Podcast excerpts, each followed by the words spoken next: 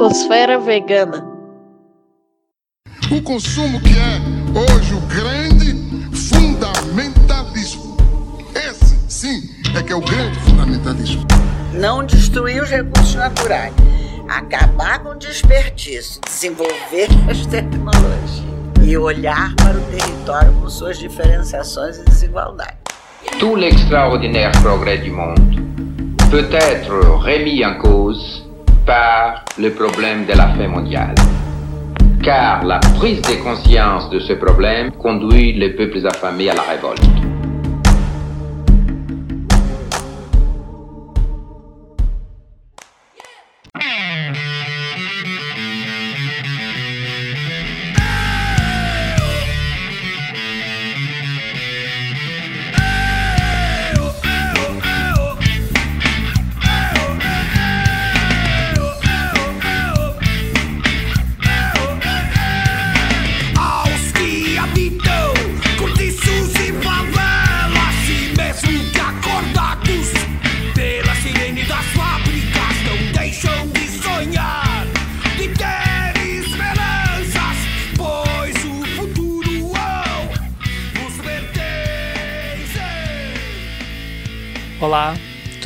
Vocês?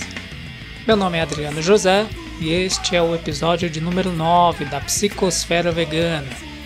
Neste programa, nós debatemos, discutimos e apresentamos um livro muito importante lançado este ano: A Libertação Animal, Libertação Humana, Veganismo, Política e Conexões no Brasil.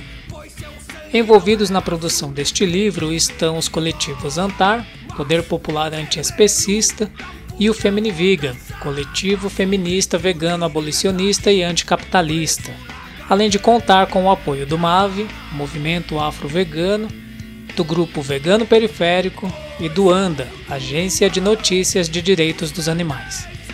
Para esta conversa, contamos com a organizadora e o organizador do livro, Ana Gabriela Mota e Cauã William dos Santos, militantes do Antar e do Feminivigan.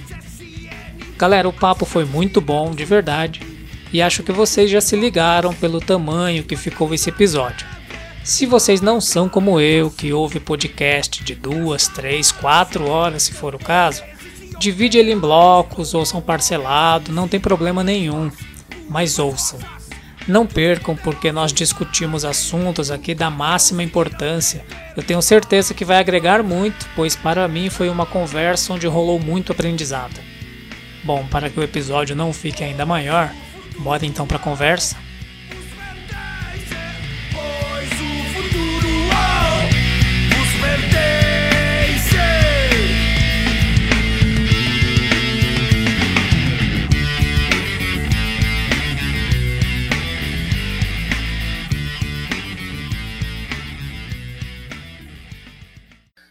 Bom, gente, olá então, boa noite, Cauã, tudo bem? Boa noite, pessoal da Psicosfera Vegana. É Isso aí. Boa noite, Ana, tudo bem? Boa noite, tudo, tudo ótimo. É, bom, em primeiro lugar, eu gostaria imensamente aí de compartilhar a alegria que eu tô de entrevistá-los, né, de poder fazer esse bate-papo ah, sobre o livro, né, do qual vocês são organizador e organizadora, né. Eu não, não li o livro ainda por completo, eu tô já quase acabando ele, né, um ou dois artigos para acabar, e achei, acho, né, tô, tô ainda degustando ele, né, mas é uma obra assim extremamente essencial para o tema ao qual ele se propõe. Bom, vou fazer a apresentação aqui para os nossos, nossos ouvintes terem uma noção inicial com quem que a gente está conversando. O Cauã William dos Santos, né, doutorando em História Social pela USP, membro do Instituto de Teoria e História Anarquista, o ITA, militante da Resistência Popular Sindical em São Paulo e da ANTAR, Poder Popular Antiespecista. E a Ana Gabriela Mota, né, pesquisadora independente, fundadora do coletivo feminista e abolicionista Feminivigan e Antar. Ele e ela são organizador e organizadora do livro Libertação Animal, Libertação Humana, Política, Veganismo e Conexões no Brasil, obra sobre a qual a gente vai conversar. Eu, particularmente, eu comprei a minha edição, ela digital, né? Vi que as primeiras tiragens dele acabaram rapidamente, né? Isso é muito bom. E eu vi também que vários sites dedicados à causa animal, né? Vários sites de esquerda, eh, livrarias, eles estão vendendo o livro. Para iniciar, após essa sucinta apresentação, eu queria pedir para vocês se apresentarem no primeiro momento e apresentar os coletivos do qual vocês fazem parte. O Cauã apresentar aí a Antar, eu vi que o Cauã e a Ana são da Antar, né? Você pedir para o Cauã fazer uma apresentação um pouco mais elaborada e apresentar a Antar para a gente. E logo em seguida, a Ana fazer também a mesma apresentação e apresentar o Femini Vegan. Então, é, boa noite, obrigado pelo convite, né? Muito legal ver que bastante pessoa está aderindo ao veganismo, né? Você mesmo disse, eu ouvi nas primeiras, nos primeiros podcasts que você há pouco tempo vegano, né? E já está pensando isso por causa da pandemia. E realmente fez bastante pessoas refletirem, né? Sobre essa questão do veganismo, né? Tá aliado ali a uma questão social e política mais ampla, né? E aí a Antar também a gente veio nessa nesse bojo, né? Ela foi fundada ano passado no sentido de Uh, existem vários veganos que fazem parte de movimentos sociais e políticos e colocam essa questão do veganismo pessoalmente, né? No, nos movimentos que colocam, né? Individualmente. E a gente pensou então como mediar esses espaços de uma forma mais organizada para introduzir nesses espaços ali uh, o veganismo, porque a gente pensa que são exatamente esses movimentos revolucionários, né? e não só uma postura individual que vai colocar a questão do, do veganismo, da sustentabilidade, né, da ecologia e de outros, é, outras questões ligadas ao veganismo. Então, assim, eu venho de uma tradição, né, de movimentos, apesar do, dos meus estudos, né, que você apresentou muito bem, né, eu sou doutorando, né, estudo a história, na verdade, da classe trabalhadora, eu, agora que eu estou mais envolvido com essa questão contemporânea da, da ecologia, e mais eu venho de movimentos ali que, que, que pensam de uma certa forma essa, essa questão também. Então, por exemplo, no movimento punk a gente já debatia sobre essa questão é, do veganismo, a questão animal, né? No, nos movimentos de transporte aqui em São Paulo, a gente já debatia sobre ecologia, quer dizer, então o debate para mim nesse sentido ele foi tomando esse caminho. Boa noite, gente. Eu também queria agradecer pelo convite.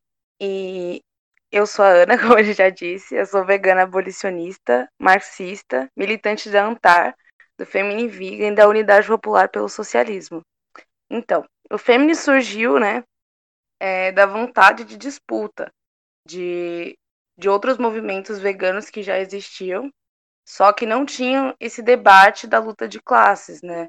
Então, eu já militava, na verdade, eu era ativista, né, de outras organizações e me incomodava muito a forma como eles tratavam a questão de gênero. Então, o Femini surgiu da disputa de mostrar que, apesar da ideologia da classe dominante estar invadindo o movimento vegano, nós existimos, né, e lutamos pelo resgate do veganismo materialista, da luta de classe.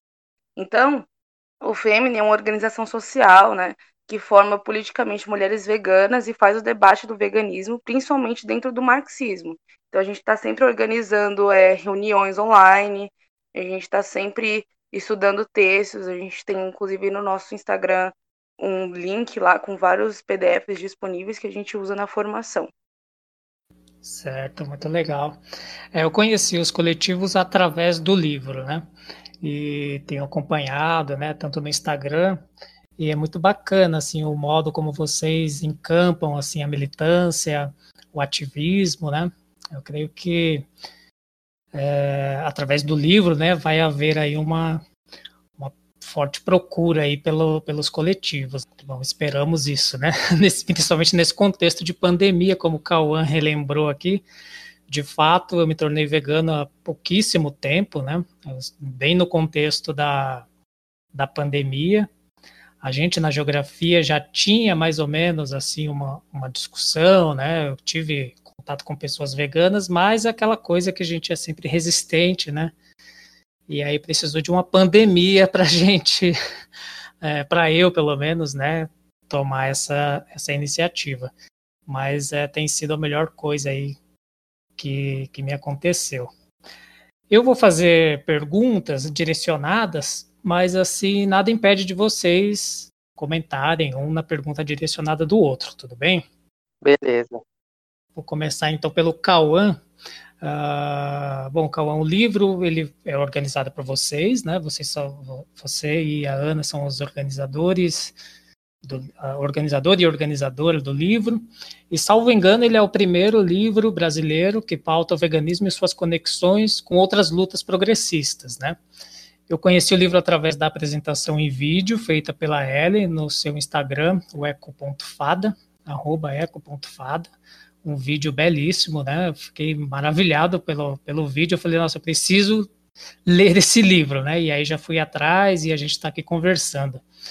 E aí eu gostaria de saber de você como foi reunir os artigos, né? Escolher os autores, a projeção mesma do livro, né? Foi um trabalho difícil. Eu mesmo conheci ele por um o, vídeo de uma pessoa que leu, né? Então eu não sei se se houve assim uma certa propagação nos, na, na, grande mídia ou mesmo na, na, pela própria editora. Eu queria que você contasse um pouco sobre esse contexto da, da, da organização e do lançamento do livro. Então, a nossa ideia era realmente fazer um livro sobre uma abordagem política, né, que não tem livros que têm mais de ético, abordam uma questão social ali, ou uma questão filosófica, até mas não uma proposta política mesmo escrita por movimentos sociais, quer dizer, por militantes e tal. Então a nossa proposta era essa, mas assim, teve muita dificuldade, porque realmente tem muitos ativistas veganos, mas é, que não sistematizam muito o pensamento, né? Ele vai assim, e por causa como as ONGs monopolizaram o ativismo, também fica uma coisa meio superficial, né? Então foi meio difícil, assim, a gente não teve, assim, fora das pessoas que escreveram, muito apoio na escrita, também porque eu acho que, como a gente queria juntar pessoas de perspectivas, né, e lutas um pouco, né, cada um ali com a sua especificidade, né, a questão negra, a questão feminista, também muitas pessoas se, se recusaram, né, assim, não, não quiseram participar, não acreditavam muito no projeto, não. A gente não teve para chamar uma boa uma boa coisa. Embora a gente conheça muita pessoa no meio, né? Já fazem eu uns sete anos vegano, a Ana também, assim, mesmo assim, pessoas não quiseram. Depois que a gente lançou, a gente teve bastante apoio, assim, teve bastante divulgação e tal, mas realmente. E assim, a gente teve uma dificuldade porque também a gente, né, faz outras outras lutas, outras coisas, e ele demorou, assim, teve mais de um ano e meio, assim, pra gente lançar. A gente teve uma certa dificuldade, assim. Desde 2018. É, e também não teve o apoio de nenhuma grande editora, né? A gente fez, assim, pela gente, né? E depois que ele foi lançado, sim, ele teve uma, uma recepção, mas também nos meios veganos ali. Mas no, no veganismo mesmo que a gente chama de liberal, né, o veganismo maior mesmo, não teve a repercussão, né? Uma porque ele bate nesse, nesse tipo de veganismo. Mas entre os ativistas, assim, mais radicais progressistas, ele teve bastante divulgação, bastante influência. E, os, e, a gente, e também a gente. Ele era para ser um pouco maior, um pouco mais denso, só que aí a gente resolveu, por causa dessas dificuldades, transformar ele em uma coisa mais simples, né? Não raso, mas um pouco mais é, contida no sentido de ser mais no sentido de divulgação, né? Divulgação ali da, das pessoas que estavam escrevendo, divulgação da linha, das linhas políticas e tal. E aí ficou um livrinho menor assim, né? Mas ao mesmo tempo que elabora várias questões iniciais para a gente pensar um veganismo e, e política, né? Por meio de trajetórias ou por meio de algumas reflexões. A gente não quis encerrar nenhum debate, né? Mas abrir as possibilidades e mostrar, né? Deixar latente que existe um veganismo, que ele é político, que ele pensa conexões com outros pontos, senão ele não é nem, não, nem chega a ser um veganismo na nossa hipótese, e de pessoas, né, que, de pobres e que estão lutando ali com os movimentos sociais, que estão ali também sobrevivendo, né, quem fala o vegano periférico no dele, quer dizer, nessas várias facetas aí. Certo, muito bom. Eu vi, Ana, numa entrevista sua para o podcast Vaca Amarela, que uma das autoras que foram chamadas para compor o livro era, era a Sabrina Fernandes. E ela não pôde, né? E foi ela que indicou a, a Kiune, né? Que é uma militante do MST. Isso. Ela não pôde por outras questões, né? Não é que não acreditava no projeto, né? Não, ela estava ocupada. tava ocupada. Não, eu, eu acho que assim, tem a. Quem indicou a Kiune, eu acho que foi a. Ah, foi a Sandra. A Sandra. Foi a Sandra. Elas são super amigas, assim, elas são de luta, apesar de, de ser, terem um respaldo grande, elas são de luta, né? E acreditam sim no projeto. Tanto que elas divulgaram os livros de, depois e indicaram pessoas, né? A gente. É, porque é bem a vertente delas também, Sim, né? é bem a vertente delas, elas são bastante. É, estão bastante nesse meio nosso, assim e tal. Mas eu digo pessoas assim, de organizações mesmo, veganas já, né, já atuantes ali, que não acreditavam nesse projeto por conta disso, né? Inclusive pessoas que já fizeram parte do Femini e que estavam no projeto inicial do livro, mas que depois, por outros motivos, acabaram saindo do Femini e do projeto. Entendi. É, é sempre uma luta, né? Porque é um, é um assunto espinhento pro, pro grande capital aí, né? Para esses meios onde o consumo seja de, de carnes ou de alimentos ultraprocessados, né? E vocês batem bastante nessa nessa questão, né, de um veganismo que seja de fato, né, que traga de fato essas questões. Então, é, tem que ter fôlego, né? Dois anos, o livro tem cento e poucas páginas, né? Sim, eu acho que também tem uma outra, tem uma questão nisso, né, que está implícita. Porque eu sempre comento aqui com a Ana, porque como a gente vê a tradição da esquerda também, a gente está acostumado com essas tretas, assim, entre aspas, né? A esquerda disputa hegemonia e, e faz discussões políticas acirradas, assim. E isso não é pessoal, né? Mas no veganismo, como ele é muito pequeno e tem essa coisa de solidariedade com os animais, e às vezes a gente faz vigília com pessoas e resgates com pessoas de orientação diversas, e às vezes nem é política, aquele veganismo bem puro, mas eles fazem, querendo ou não, ação direta. Fica essa coisa assim pessoal. Quando a gente critica, né, uma organização. Inclusive a gente conhece pessoas que são de organizações que a gente criticou, assim, mas e por isso acha que a gente está fazendo uma coisa pessoal, briga, mas não é pessoal, é uma coisa assim que a gente tem que encarar a crítica, né, no sentido mesmo de esquerda, que é uma que você constrói, né, a, e reconstrói a política através da dialética, através da crítica, da autocrítica, né, e da realidade. Então, quando a gente fala muitas vezes no livro para superar essa coisa idealista da moral, né, que ficam batendo, não é uma crítica assim como se essa pessoa fosse ruim ou essa organização fosse ruim. Porque às vezes a pessoa está achando que ali receber dinheiro de ONG dos Estados Unidos é bom para salvar animais, só que a gente faz uma crítica mesmo política e social no sentido que a gente vê que no grande capital aliado, por exemplo, não tem como sair disso, né? Não é uma crítica pessoal. Então muitas pessoas também acabaram com medo, escrevendo, de tentar criar uma inimizade, né? Mas não é isso que a gente quer justamente. A gente quer construir um veganismo que ele seja social, né, disputável ali, popular, e para isso a gente precisa realmente fazer uma crítica incisiva a atores ali que se subordinam, por exemplo, ao capital ou fazem uma abordagem que é só moral. Então, tem pessoas que realmente ficaram com medo disso, né? Não digo, né, nem a Sabrina, nem a Sandra. Estou falando outras pessoas que realmente tiveram esse medo por causa disso, né? Pessoas da base mesmo, mas como o movimento vegano é muito pequeno, acaba podendo criar essa rixa.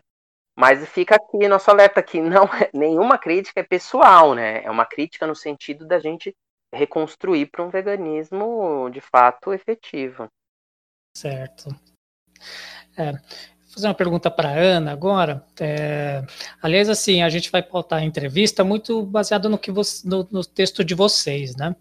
E fica aberto o convite posterior pro, eu tenho muita vontade de conversar com, com os demais, né, escritores, né, para a gente conversar sobre o artigo deles também. Tenho certeza que eles vão ouvir aqui, aí fica, fica estendido o convite. É, Ana, no seu texto, eu percebi que ele é bem direto, né? E, aliás, me parece ser uma proposta do, do livro como um todo. E o título do seu texto é Feminismo e Veganismo: a relação do patriarcado capitalista e a urgência da interseccionalidade entre as lutas de gênero e por libertação animal e humana. E aí é inevitável, né, ao ler esse título, né, para quem já tem um contato com essa vertente mais politizada do veganismo, a lembrança do clássico, né, tá fazendo acho que agora 30 anos do lançamento dele, né, a política sexual da carne, da Carol Adams. E aí eu queria te perguntar qual a influência desse livro sobre a sua militância, né, e sobre a sua experiência de vida no movimento vegano antiespecista. Então, o meu capítulo, né, foi escrito há um bom tempo, como o Cauã já disse, lá em 2018. E eu ainda estava em formação, então, obviamente, eu já avancei no debate de vários pontos destacados no livro. Como, por exemplo, o conceito de, os conceitos né, de privilégios, conscientização, intersecção, além de, claro, não só problematizar e expor os fatos, mas apresentar uma solução, como faço atualmente defendendo o socialismo. E sobre o livro, A Política Sexual da Carne, eu acredito que seja de extrema importância, me ajudou muito a pensar no veganismo como parte de outros movimentos sociais e também me ajudou a criar o Fêmini, né? Ele fala da relação do consumo de carne com as questões de gênero, com racismo, objetificação, tudo isso. Porém, né, eu acredito que há vários debates no, na política sexual da carne que já foram superados e desenvolvidos, como, por exemplo, o conceito do referente ausente, né, que, na verdade, a gente agora trata, né, que sempre foi, na verdade, o conceito de feticismo da mercadoria. Então, enfim, é um livro de introdução que deve ser muito estudado, é, é muito importante. Entendi. Essa. É, aproveitando que a gente então tocou nesse assunto, né, da, da política sexual da carne, é, você falou que ele já foi. Já, já foi meio que superado, né? Ele trata de, de várias questões, assim, no, principalmente nesse conceito, né, do referente ausente, que para mim parece fazer muito sentido, assim, essa questão de a indústria, por exemplo, né, tratar as partes dos animais, né, que as pessoas normalmente comem, né, maminha, vitela, baby beef, né, bacon.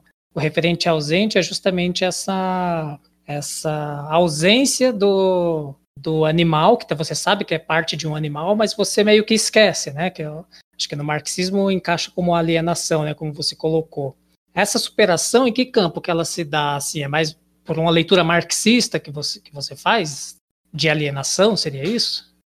Sim, não só do conceito de alienação, né, mas do próprio conceito de fetichismo da mercadoria. Quando a gente fala do referente ausente, de esconder que eram animais, que eram pedaços de corpos, a gente entra no próprio conceito de fetichismo da mercadoria, na questão de que esconde o processo de produção e que o produto final não aparenta ser o que era, que era um animal, que era um ser senciente, né? Tudo aquilo e meio que cega o consumidor. Por exemplo, as pessoas, é, a maioria das pessoas se vissem é, um animal sendo abatido não consumiriam a carne. Mas se elas estivessem diante de todo o processo de produção, elas provavelmente deixariam de consumir os produtos de origem animal. Eu acho que, assim, tem uma questão, é, ele é essencial, né? Um livro essencial, que tem inclusive na nossa formação da Antara Femini. É importante. Como, porque ele faz essa, essa relação que existe do patriarcado e do, do carnivorismo. Isso, de fato, existe. Só, e ela também fala muitas vezes de classe dominante, né, capitalista. Ela é uma, uma ela é progressista de esquerda, mas no sentido é bom ressaltar algumas coisas, né? Porque quando pegam esse livro e às vezes colocam ali na militância de certo veganismo, colocam assim, o referente ausente como uma coisa que ela foi construída é, de uma forma subjetiva, sendo que ela foi construída, né, a partir também de uma base material que é que tem a ver, eu acho, com, com o conceito de fetichismo da mercadoria nesse sentido. Ou seja, você esconde, não é uma coisa subjetiva, tem uma classe dominante por trás que faz esse proposital, e às vezes, quando você fala assim, ah, diferente ausente, parece que a pessoa própria, um trabalhador, que ele é culpada por não saber Sim. desse referente ausente, sendo que ela é cegada por um sistema de alienação que faz isso propositalmente, não é ela em si que é a culpada e com simplesmente uma conscientização disso ela vai se despertar. Não, está num processo de produção, né, um, um processo estrutural. Então, é, avançou nesse sentido, né, da gente ver que ele está dentro ali de uma estrutura e não vai ser individualmente que eu vou fazer isso, quer dizer que eu vou desalienar as pessoas ou simplesmente pela uma estratégia que era até então de mostrar que um animal estava ali mesmo se a pessoa souber que um animal está por trás, eu acho que não vai acabar o especismo em si e toda vai reduzir bastante, mas o que está ali é uma base material mesmo de alienação, né? Assim como tem outros produtos, assim como tem né, várias questões, assim como tem a questão da política, né? Quem domina, domina os meios de produção é a própria classe dominante e os meios de comunicação também. Então ela vai tudo isso está nesse entendimento, né? Mas é uma leitura, assim, que ela é essencial, de, de fato, para mostrar essa essa conexão que é muito forte, né? Muito latente, realmente, da questão do patriarcado com o carnivorismo, né? Entendi. Seria mais ou menos como dizer que o carnista, né, aquele cara que defende o consumo da carne, o referente não é tão ausente para ele. É, eu não sei se é, pode ser que ele seja, né, é, ausente, pode ser que ele não, ele tenha essa consciência de alguma maneira, mas isso também tem a ver com a consciência de classe. Veja bem, as, uh, porque às vezes a pessoa ela faz a conexão, esse veganismo, né, tem um veganismo que ele bate assim, não, é só uma questão animal. Tinha gente que até de esquerda pensava isso. Quando eu vou falar de veganismo, eu nem falo de esquerda, eu só falo da questão animal. É o que, que criou? Criou, por exemplo, veganos bolsominion, tipo, de extrema direita. E eles têm, eles sabem essa questão do referente ausente muito bem, que o animal está por trás da carne. Mas eles não conseguem visualizar a questão de outros produtos. Ou seja, é uma questão também de consciência de classe. Tudo está conectado, que a gente tentou mostrar no livro, né? Libertação humana libertação política. É, libertação humana libertação animal, né? Política, veganismo e conexões. E tem um nó, você não consegue falar só de veganismo sem falar de outras coisas. E também é verdade, que nem diz Angela Davis, falar de outras coisas sem falar de libertação animal, né? Certo, entendi. E na introdução vocês também resgatam outro conceito, né, do Peter Singer, que é também o um clássico aí na defesa dos animais. Esse, eu confesso, ainda não comecei a ler, né, mas está na listinha aqui, que é o conceito de especismo, né? Para ele, o conceito se resumiria assim, o, o preconceito ou a atitude tendenciosa de alguém a favor dos interesses de membros da própria espécie contra os de outra, né? Essa seria a definição do Singer aí, então, para o conceito de especismo. E aí, já que a gente falou um pouco do conceito de referente ausente, e aí unindo a esse conceito, então, do, do especismo, e aí acho que tanto a Antar como o Feminiviga, né, se colocam como anti-especistas, né? Aí a pergunta vai nesse sentido, então, para vocês, né, se vocês acham que a junção desses dois conceitos, embora vocês já falaram meio que está superado um pouco, né, a questão do referente ausente, mas se eles são uma estratégia interessante para a construção de um veganismo mais politizado, né? não só em termos de militância, mas também em termos da construção teórica, né? uma espécie de anti-especismo que trabalha para desnudar as relações alienantes na qual nós estamos submetidos de um modo geral, seja pelo referente ausente ou pela questão do fetichismo, né, como a Ana bem colocou.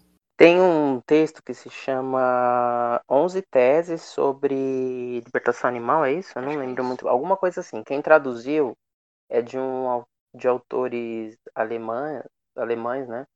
e quem traduziu foi a Sabrina Fernandes e a Mayla Costa, que é daqui da página Feminismo Marxista. Né? E fala exatamente desses debates, desses conceitos, como eles estão sendo trabalhados pela base de esquerda, né? Materialista e tal. Eu acho que é uma boa as pessoas estão escutando ler um pouquinho para saber o debate, mas assim, o antiespecismo, embora a gente use, né, bastante, né, a ANTAR mesmo, o Poder Popular Antiespecista, também entra nisso, porque o Peter Singer, embora eu concorde com esse conceito, ele também opera na época ali com um conceito muito moral também, e assim, e progressista no sentido de mais é, social liberal, né? Até um, liber, um liberalismo social, né? E não radical. Ali até algumas partes de bem-estar, assim, de progressão, né? Não é tão radical. Mas o antiespecismo ele foi sendo trabalhado e radicalizado por vários movimentos, né? O movimento punk mesmo, na minha época, pegava o antiespecismo e colocava ali na ação direta, uma coisa bem mais radical, né, libertária, no sentido de, de que eles falam lá na, na, Inglaterra, Animal Liberation Front, Total Liberation, fazer uma, uma, uma é, concepção com a propriedade privada, né, que tem uma relação, quer dizer, todas essas essas coisas. Então, por exemplo, antiespecismo, eu acho que ele tem, tem pessoa de esquerda que não concorda comigo, acha que ele tem que ser abolido, essa palavra, e falar dominação animal, né? Mas eu acho que ele tem que ser trabalhado, só que não trabalhado de uma forma, assim, idealista, no sentido que as pessoas às vezes fa falam, né? Porque antiespecista até de vegano liberal às vezes fala de antiespecismo, porque ele é antiespecista. Ele está lá defendendo multinacional que testa, mas para ele ele é antiespecista porque ele. Então é fácil também despolitizar o antiespecismo, né? Ou seja, eu acho que tem que unir ali o antiespecismo na nossa análise com exatamente o que ele é o conceito, né? Que fala sobre ali na, naquele, naquele livro do, do Charton, né? A, é, posição abolicionista, chama isso? Veganismo abolicionista, alguma coisa assim, né? Ele fala que ao mesmo tempo que a gente, que as pessoas, que nós rejeitamos né, a luta progressista radical, preconceito contra preconceito contra as sexualidades entre as desviantes, que a gente prega a é, igualdade de gênero, que a gente prega o antirracismo, o, nenhum animal deve ser subordinado a nenhum poder e a ser tratado como propriedade privada. Então ali ele está falando do quê? Que o antiespecismo é isso, não só a conotação de você do humano para com os animais, mas uma libertação total. Uma porque não dá para você libertar outros animais de outra espécie se você não liberta a sua própria espécie. Então se você não tem essa consciência e essa ligação, que antiespecismo também é, humanos são é animais. Então, se você não liberta, se a pessoa, né, o seu semelhante está trabalhando 15 horas por dia e você não está nem aí, você pede o seu lanche e nem vê que aquela pessoa existe, você está sendo especista também. Então, essa definição é, do Charton, ela é mais, mais efetiva, né, e também do conceito, né, que trabalha do antiespecismo. Então, unir uma explicação mais densa do antiespecismo, não ela tão solta igual do Singer, embora esse livro Libertação Animal também é bastante bastante importante, né, para ler ali numa formação. Entendi. Como que o antiespecismo, Ana, ele relaciona assim na questão do feminismo? E como você trata isso no Feminiviga? Então, é, a gente, como o Calma falou, considera né, que o antiespecismo deve ser estendido também aos animais humanos. E no caso das mulheres humanas, né, que a gente trata no Femini, que sofrem, né, principalmente no, no setor frigorífico, que é um, um setor que a gente fala bastante, que usa bastante de exemplo para quando vai falar de exploração animal ou humana das mulheres, né? Que tem o controle de natalidade em nome do lucro. Né? E no caso das não humanas, é o controle de, de qualidade e de quantidade, enquanto no caso das mulheres, das humanas, o controle é para a manutenção do sistema, para que seja mantida. para que, que a classe dominante não fique sem a mão de obra, né? Sem pessoas para plantar, limpar, construir, matar, afinal. Quem faz trabalho sujo, matar animais, não é a burguesia. A burguesia mata por perversidade, não por sobrevivência, como no caso da, das pescas, da caças, né? Enquanto os trabalhadores matam por sobrevivência, pelo sustento da família, sacrificando o resto da sanidade mental que ainda né, se tem um sistema desigual. Enfim, é isso, né? Inclusive, agora que eu falei sobre a questão dos frigoríficos, que a gente usa bastante de exemplo, eu recomendo bastante o documentário Carne e Osso, que fala sobre o nosso setor frigorífico, né? Sobre a pecuária aqui no Brasil.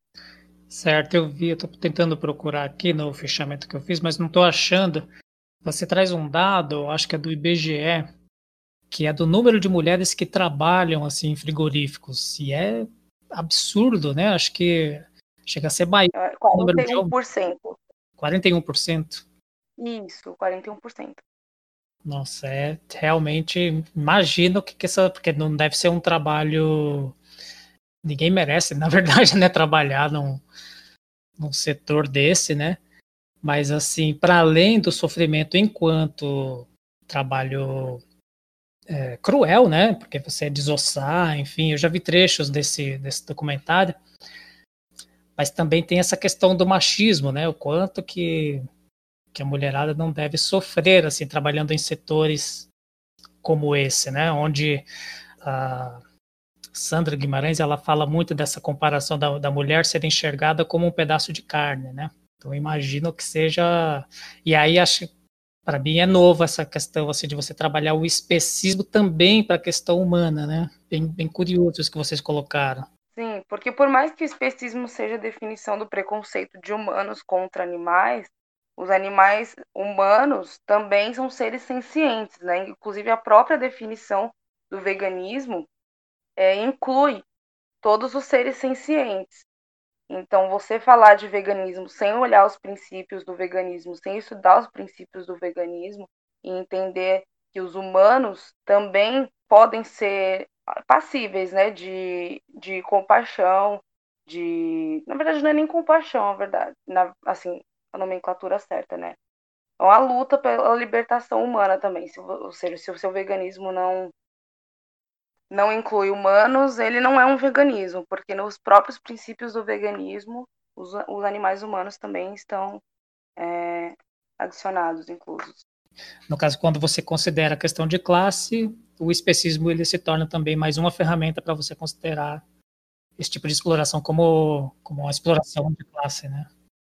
É meio sintomático assim que todas as empresas que a gente boicota por fazer testes em animais de grande da grande indústria sejam as que são as que mais estão relacionadas a trabalho escravo, né, e trabalhos de, de menores de idade e abusos também de gênero. Ou seja, é meio sintomático. As coisas elas estão conectadas não porque a gente faz a relação, mas porque elas estão.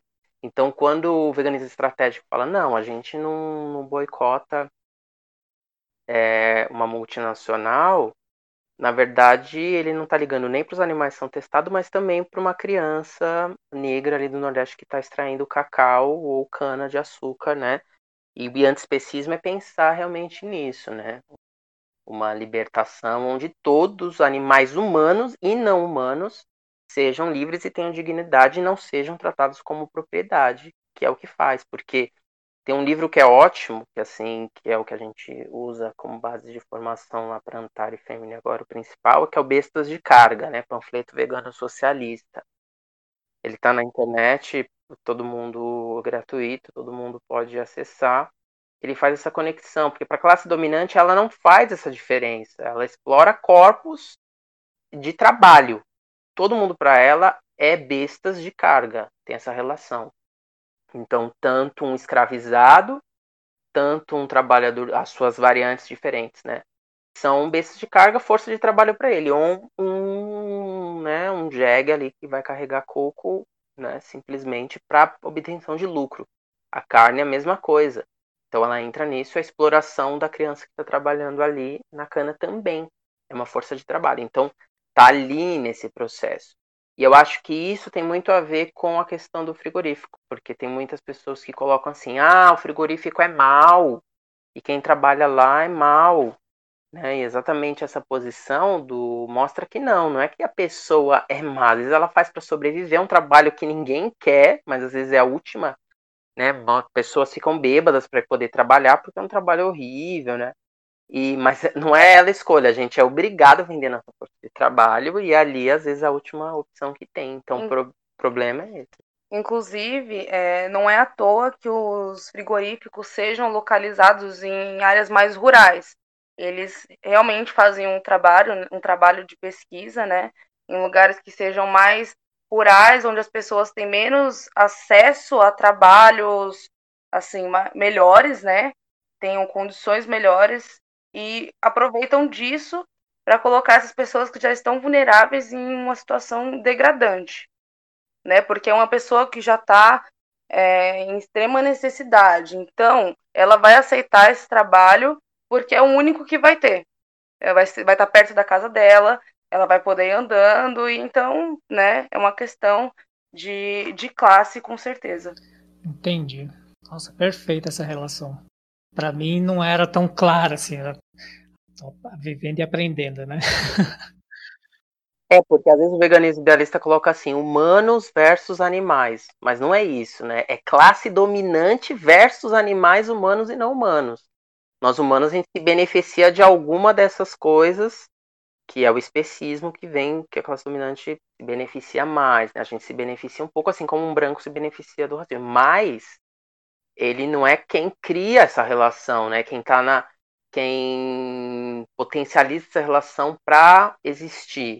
Então, uma sociedade, quando a gente pensa para o antiespecismo, uma sociedade sem classe, a gente também pensa uma sociedade igualitária para o planeta, para os animais não humanos e humanos. Então, essa questão chave, né? Perfeito.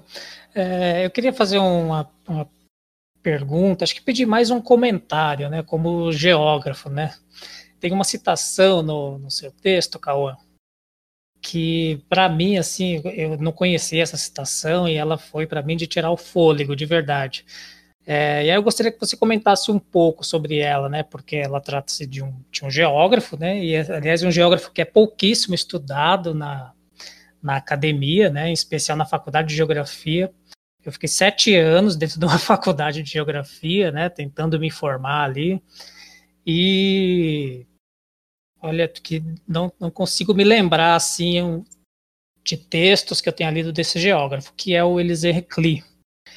E a citação eu vou ler aqui, né? Eu acho que todos têm que ouvir essa citação, ainda mais os interessados aí, os geógrafos. Aí ele diz então, né? Entre aspas, porque esta é precisamente uma das consequências mais prejudiciais de nossos hábitos carnívoros, que as espécies de animais sacrificadas ao apetite humano tenham sido sistemática e metodicamente desfiguradas, diminuídas, desvalorizadas em sua inteligência e em seu valor moral. O próprio nome do animal no qual o javali foi transformado se tornou o mais grosseiro dos insultos. A massa de carne que, deve, que vemos chafurdando em poças e nauseantes é tão horrível de olhar que evitamos alegremente qualquer analogia em nome de nome entre a criatura e os pratos que fazemos dela. Que diferença de forma e de galope entre o muflão que salta sobre as rochas das montanhas e a ovelha que é então destituída de qualquer iniciativa individual, mera carne estupidificada e entregue ao medo, não se afasta mais do rebanho e joga a si mesma debaixo dos dentes do cão que a persegue.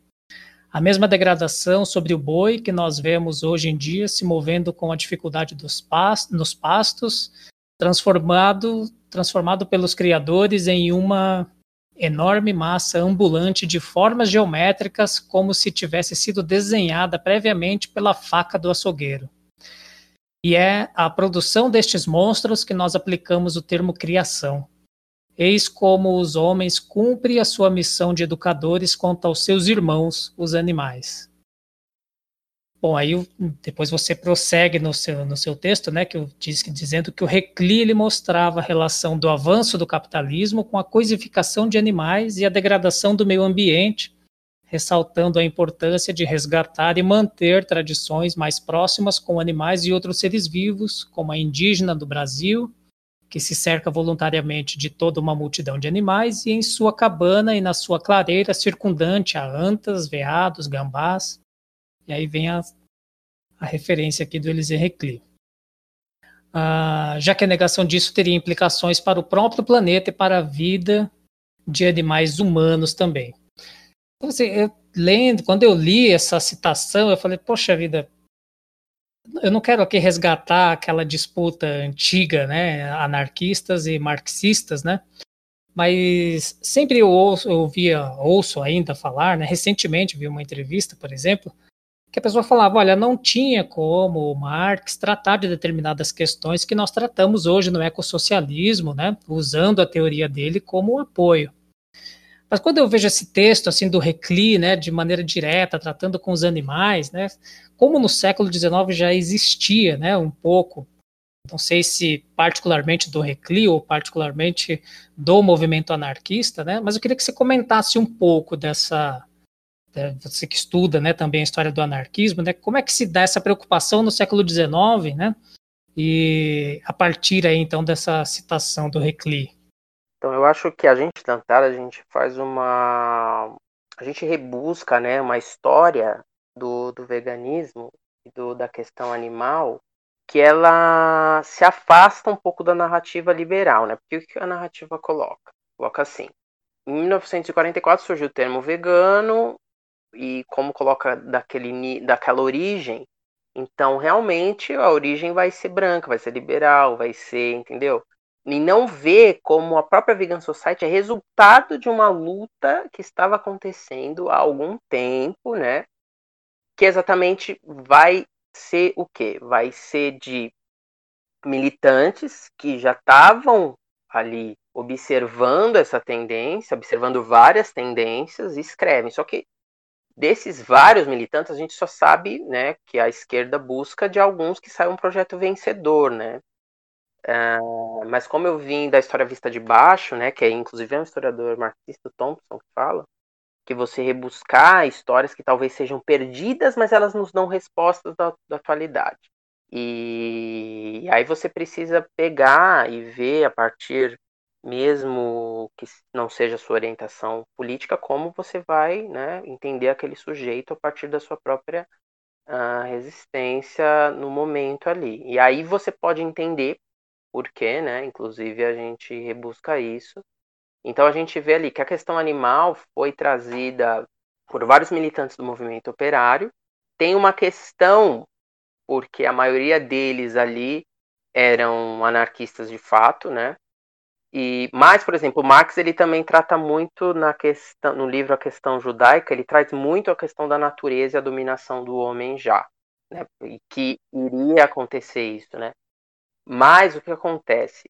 E ele já estava pensando numa sociedade sem classes também, ensaiando que ia ser também com a harmonia do planeta e tal. E por isso, né, coloca. Mas outros militantes também, né, so, por exemplo, tem uma socialista, né, mulher que é a Charlotte, é, como que é o nome? Charlotte esqueci, tem uma que a gente rebusca também no feminino, apesar de ser uma socialista, né, daquele heterodoxa, né, flertava muito com aquele socialismo utópico, mas também ali com o início do que viria a ser social-democracia, né, era um socialismo mais heterodoxo, que as ecofeministas rebuscam ela bastante, né, a Charlotte Desperd, ela também falava sobre isso, né, ela também era vegetariana. Mas acho que os anarquistas têm uma outra questão, porque a questão dos anarquistas é não tanto com a, o que focou Marx ali, não que o Marx só focasse nisso, né, questão, mas também que o marxismo vulgar só pegou dele, a questão da luta de classes e da questão material, mas para os anarquistas é, a grande contribuição, que hoje é retomada até por, um, uma esquerda também marxista, pelo uma pós-esquerda também, que nem se intitula uma coisa, mas que os anarquistas já estavam adiantando, por isso que parece tão atual, é a questão dos poderes.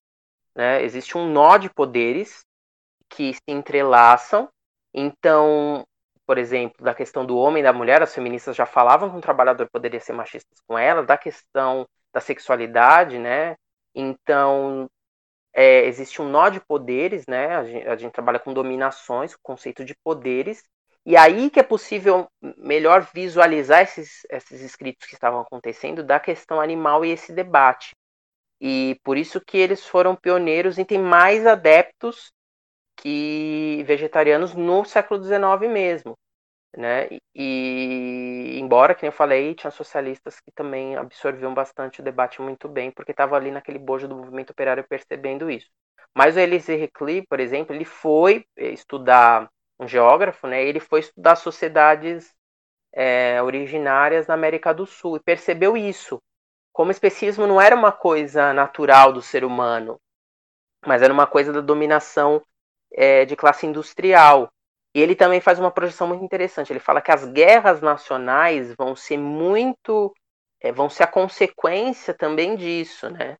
Não só da questão animal, mas ele falava assim: sangue chama sangue, né? Se você mata sistematicamente e agora de uma maneira muito mais, porque não é que nem o indígena que mata ali um boi, um, um boi não, que nem tem boi na, aqui no Brasil nem tinha, mas sei lá, um bicho preguiça a cada né, uma semana, ali tem uma questão com o animal, mas assim, mata sistematicamente transformando em um objeto, que nem ele fala, né, no texto, transformando em uma besta, né, vai ser muito mais fácil você fazer isso com um inimigo que você acha da nação, né? Com uma com uma outra etnia, quer dizer, então ele faz bastante essa relação que você você já vê, ele já está adiantando muito essa coisa do referente ausente, né? Certo. Vendo ele, você ele já está falando isso, né? Que você está bestializando o animal ali de propósito e tirando da natureza, exatamente do seu próximo, né? Da na verdade, você está tirando o, o, o ser humano da natureza e colocando em outro patamar, achando que ele pode é, viver ali uh, de uma maneira estanque, né? Fora ali, né? na ideia de progresso e tal. E aí. A figura de linguagem que ele usa é incrível, né? Como se tivesse sido desenhado previamente pela faca do açougueiro. Isso, é. Ele já tá, ele já tá colocando isso, mas por quê? Ali sensível aos, aos poderes, né? Mas aí é óbvio que é uma coisa que ele está numa tradição, a gente tem que colocar, né? Como a gente faz no debate da Antar. E essas pessoas tem que colocar, como Thompson coloca, na tradição da humanidade, na tradição da esquerda, na tradição do socialismo, né? A gente não pode negar como uma briga política, ah, os anarquistas foram primeiros. Não, porque é exatamente, tem anarquista que hoje nem é vegano e nem defende isso. Então, não é uma coisa certa para todo mundo. Eu acho que se for uma pessoa sincera, ela vai pegar essa tradição, vai saber que tem os limites, né? Porque de fato o Reclé ali também tinha uma, uma posição às vezes idealista de determinados temas, eu concordo com a crítica, mas ele estava muito avançado em outros que a gente pode pegar e usando uma análise atual é, fazer ele fazer sentido e de fato e aqui no Brasil também teve, viu? Por exemplo, o primeiro restaurante vegetariano do Rio de Janeiro foi encabeçado por anarquistas no começo do século XX, que é um José Oiticica, que era um militante bastante ativo, né? É, e a Maria Lacerda de Moura também era vegetariana por meio dele, e todos liam o Recli. E não eram assim, que nem conseguem os hippies. Não, eles eram militantes assim do movimento operário que lutavam eram presos, mas que também eram vegetarianos, lutadores, assim, eles Hercules também, né? Ele fazia parte da primeira internacional dos trabalhadores e ao mesmo tempo fazia essa reflexão. Não estava estanque, né? Que nem às vezes colocam da, da luta de classes ou do próprio. Muito pelo contrário, ele conseguiu absorver isso porque ele estava atento ali ao andamento do movimento operário e dessas discussões da classe trabalhadora, né? Certo, fantástico. Nossa, quando eu li o Recli, assim, eu já li outros textos dele, mas esse, esse eu não conhecia. Mas é interessante que a geografia, ele é um geógrafo, né, mas não coloquem ele o Kropotkin que eram muito influentes, assim, não só para para os anarquistas, mas para o movimento operário e para e para a geografia, né, a, a, a tese do apoio mútuo do, na época foi depois eles foram superados e esquecidos mas é isso quem escreve a história são os vencedores Só que nós, a classe trabalhadora, que temos que buscar nossa própria história. Mesmo que a gente concorde ou não com eles, a gente tem que buscar nossa própria história, que é essa, querendo ou não, né? Sim, sim. É, esses geógrafos na academia, eles aparecem muito por interesses é, de pessoas que são anarquistas, que têm algum contato, né, que reconhecem aquela...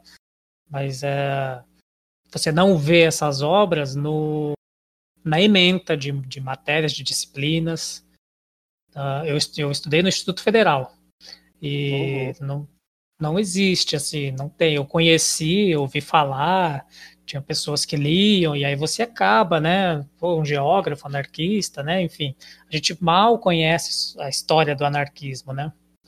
E aí, assim, você pegar o meu contexto, né? Eu me torno vegano, né? Passei pela faculdade de geografia e descubro que tem um geógrafo como Elisir Recli que já discutia essas coisas no século XIX.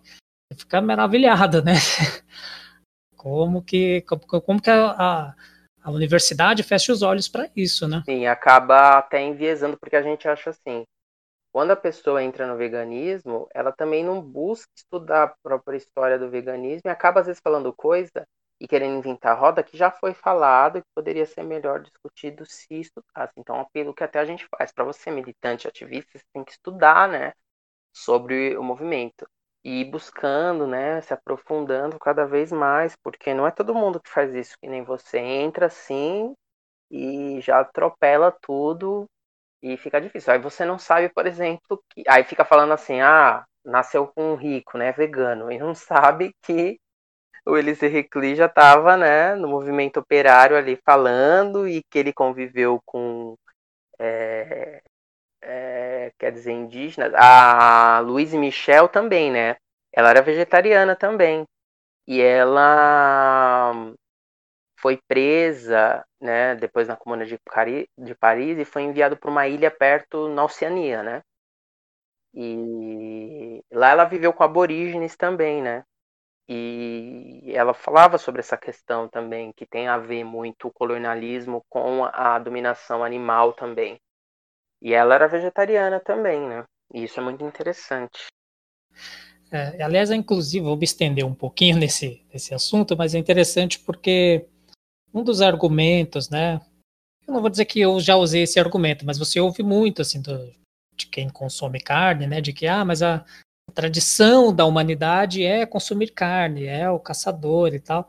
E você vê o Elise Recli, essa outra militante que você colocou, é, já trazem um pouco o oposto disso, né? Conviveram com populações originárias e que traziam ali no bojo do seu, seu convívio, primeiro, a relação mais amena com os animais, segundo, alimentações mais, mais vegetarianas, né? É, e tem esse. É uma falácia, né? Que não é. Na verdade, tem várias sociedades originárias, o movimento negro vegano coloca muito isso, né? Por exemplo, é, do Congo, né? É uma, uma dieta totalmente baseada, na sua maioria, em vegetais. Existem tribos no Brasil também, que a base é mandioca, come carne bem pouco né? Então, essa coisa de comer carne todo dia não existiu na história da humanidade nunca, a não ser no começo da, da industrialização. Não existiu assim. Comer carne todos os dias, igual tem gente que faz, não existiu assim. No máximo, os camponeses comiam, mas a base é, por exemplo, na Europa lá, meridional era trigo, né? Não se comia carne todo dia porque para você é muito difícil, né? Você ficar matando animais ali do dia tinha muito. Quando tinha falta de proteína, assim, tinha muito frio, por isso que eles se adaptaram ao leite, mas também isso é histórico, né? E uma necessidade ali daquela, daquele período, quer dizer. Então, a própria relação de nós com os alimentos, ela é histórica também, né? E não naturalizada. Isso que tem que ser colocado. E se ela pode ter sido construída, ela pode, ela pode se ela pode desconstruir com a ação humana também, né? Tudo é ação, tudo tem a ver com a ação humana e com essa, essa ação dialética de classe também. Certo, muito bem. Eu vou fazer uma pergunta aqui direcionada para Ana agora. É, Ana, vocês escreveram um texto juntos, né, no, no livro.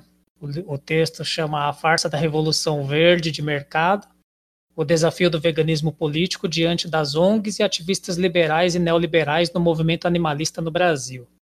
E aí vocês falam um pouco sobre a necessidade né, da esquerda, de tradição mais marxista, se reinventar ecologicamente pós-queda da União Soviética.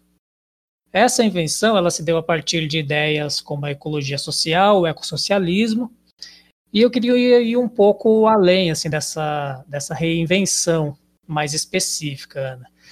É, citando o livro que li recentemente, né, que é o Mulher, Estado e Revolução da Wendy Goldman, ela aborda ali, entre outras coisas, o contexto e os problemas iniciais que a Revolução encontrou na recém-construída União Soviética, e um deles estava relacionado à libertação da mulher da servidão doméstica. Eu não sei você, né, mas a impressão que eu tive ao ler o livro é de que o Estado soviético ele se preocupou muito em libertar a mulher do serviço doméstico, criando, por exemplo, as creches, os restaurantes populares, e muito pouco para não dizer nada, né, em repensar o papel masculino nessa nova sociedade emergente. E aí o resultado disso é que hoje o serviço doméstico ainda é um fardo suportado principalmente por mulheres. O veganismo nesse contexto, ele aponta para a ideia de que a segurança e a autonomia alimentar, elas só são possíveis quando nós encaramos essa tarefa, que é a de cozinhar, planejar nossa compra, né? Nos livrarmos cada vez mais da comida fácil, dos ultraprocessados. Aí a minha pergunta né, vai nesse raciocínio, assim, se faz sentido para você é, e como você acha que o veganismo ele pode ajudar a esquerda, seja essa tradição mais marxista ou mesmo a esquerda de um modo geral, né, incluindo aí os anarquistas, enfim, é, a repensar o papel dos homens nas tarefas cotidianas do lar, começando talvez aí pela cozinha. Então, eu acho que o livro da Wendy aborda a seguinte dialética: a revolução Revolução, né? Mulheres versus burocracia e machismo. A Revolução Russa foi protagonizada por mulheres, né? Que já tinham a questão de gênero bem latentes e debates bem refinados sobre. Lenin, continuando Engels, né? Fazia uma crítica da família relacionada à propriedade privada. O sentido que ela coloca é que justamente com a estagnação da revolução, tirando o poder dos sovietes, que tinham igualdade entre as mulheres, tirou exatamente é, essa questão da revolução. E segunda coisa do veganismo, né? O veganismo é encabeçado também por mulheres em sua maioria, cerca de 70% nos Estados Unidos, né? E feministas socialistas, ecofeministas foram as primeiras a falarem sobre, mas também problema no movimento, né? De homens tentando cooptar o movimento. Na esquerda existe uma resistência ao veganismo e se você for ver, sempre, sempre são homens, né? Que são mais resistentes a isso. A ideia do, do progresso industrial a todo custo, é, dessa fase burocrática da União Soviética ainda é bastante presente na esquerda, né? Em relação com o patriarcado. É, o veganismo relacionado à questão de gênero empurra então a esquerda para a igualdade de gênero e ambiental. Certo. Quando eu li a, a Gold, fiquei muito com essa sensação, assim, poxa, o Estado, é, de fato, é, ela não, não só essa questão, ela cita a questão dos órfãos, né, e aí existia ali uma necessidade do, da, da revolução, né, do, do, da revolução ali, dar resposta para essas coisas, né, e aí eu fiquei muito com essa questão, assim, porque tem um termo que é bem usado, né, no, no meio da esquerda, né, que é o esquerdomacho, né, quer dizer que é, que é o, cara que não repensa a sua a sua postura, né, de machismo, o cara que não repensa, pegar, por exemplo, um casal. A minha relação aqui mesmo com a minha companheira, né? Se não houver a divisão de tarefas, né? Se não houver ali uma e não é aquela coisa do ajudar, né? Eu ajudo, não. A, a tarefa ela é do lar, então ela é de todos que moram no lar. Então, se não se a coisa não andar dessa forma, o próprio veganismo aqui em casa, né?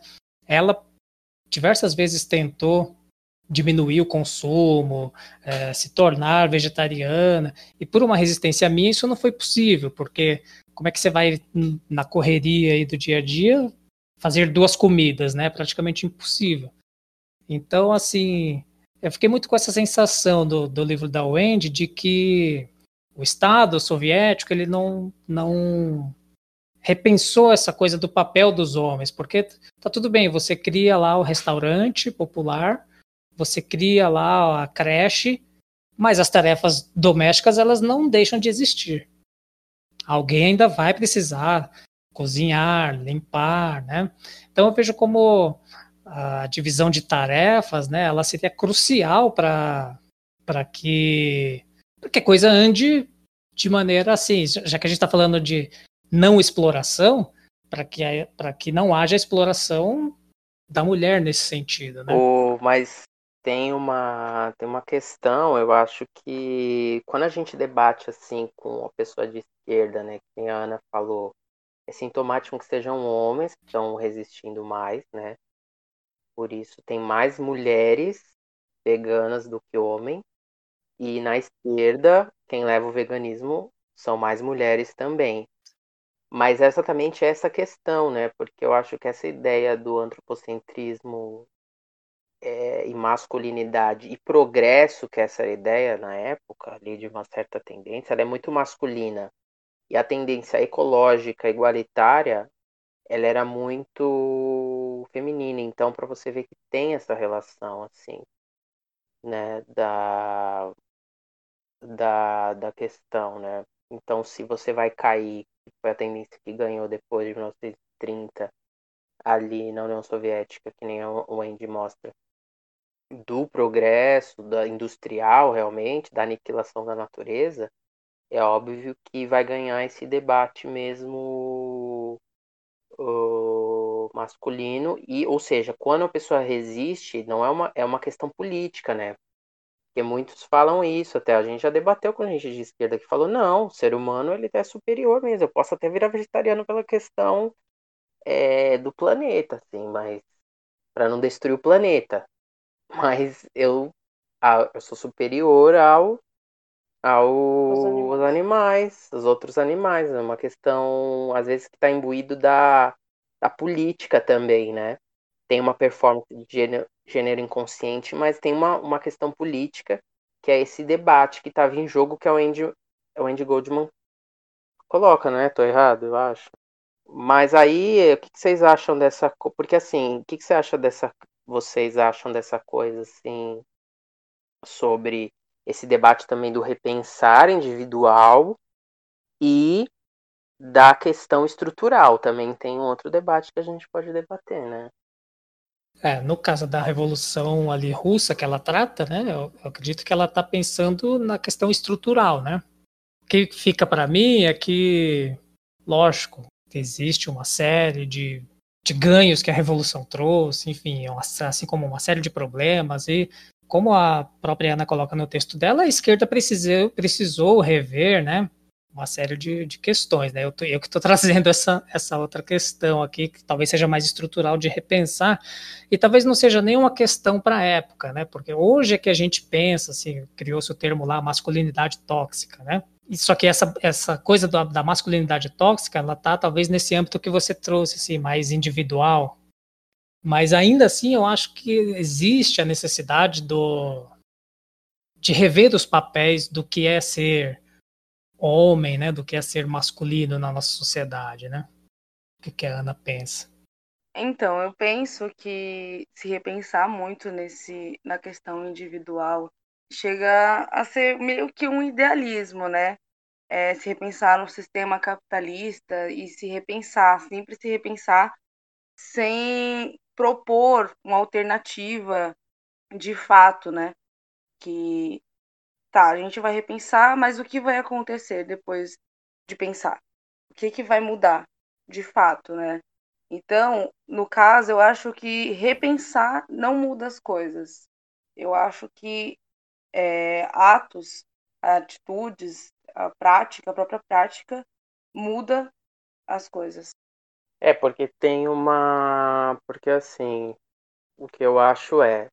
Tem uma a questão. Porque é igual da questão do veganismo, né? Culpar a pessoa. Parece que ali o trabalhador, que trabalha 14 horas, pega um transporte de duas horas, é totalmente culpado pelo machismo que ele faz, porque a própria a própria sistema estrutural, né, Sim. que colocou ele na- nessa posição de ter que trabalhar, ter que ser o provedor, de ser aquele homem que vai atrás da mulher. Então, mesmo se ele se repensar, ele está preso naquilo um pouco.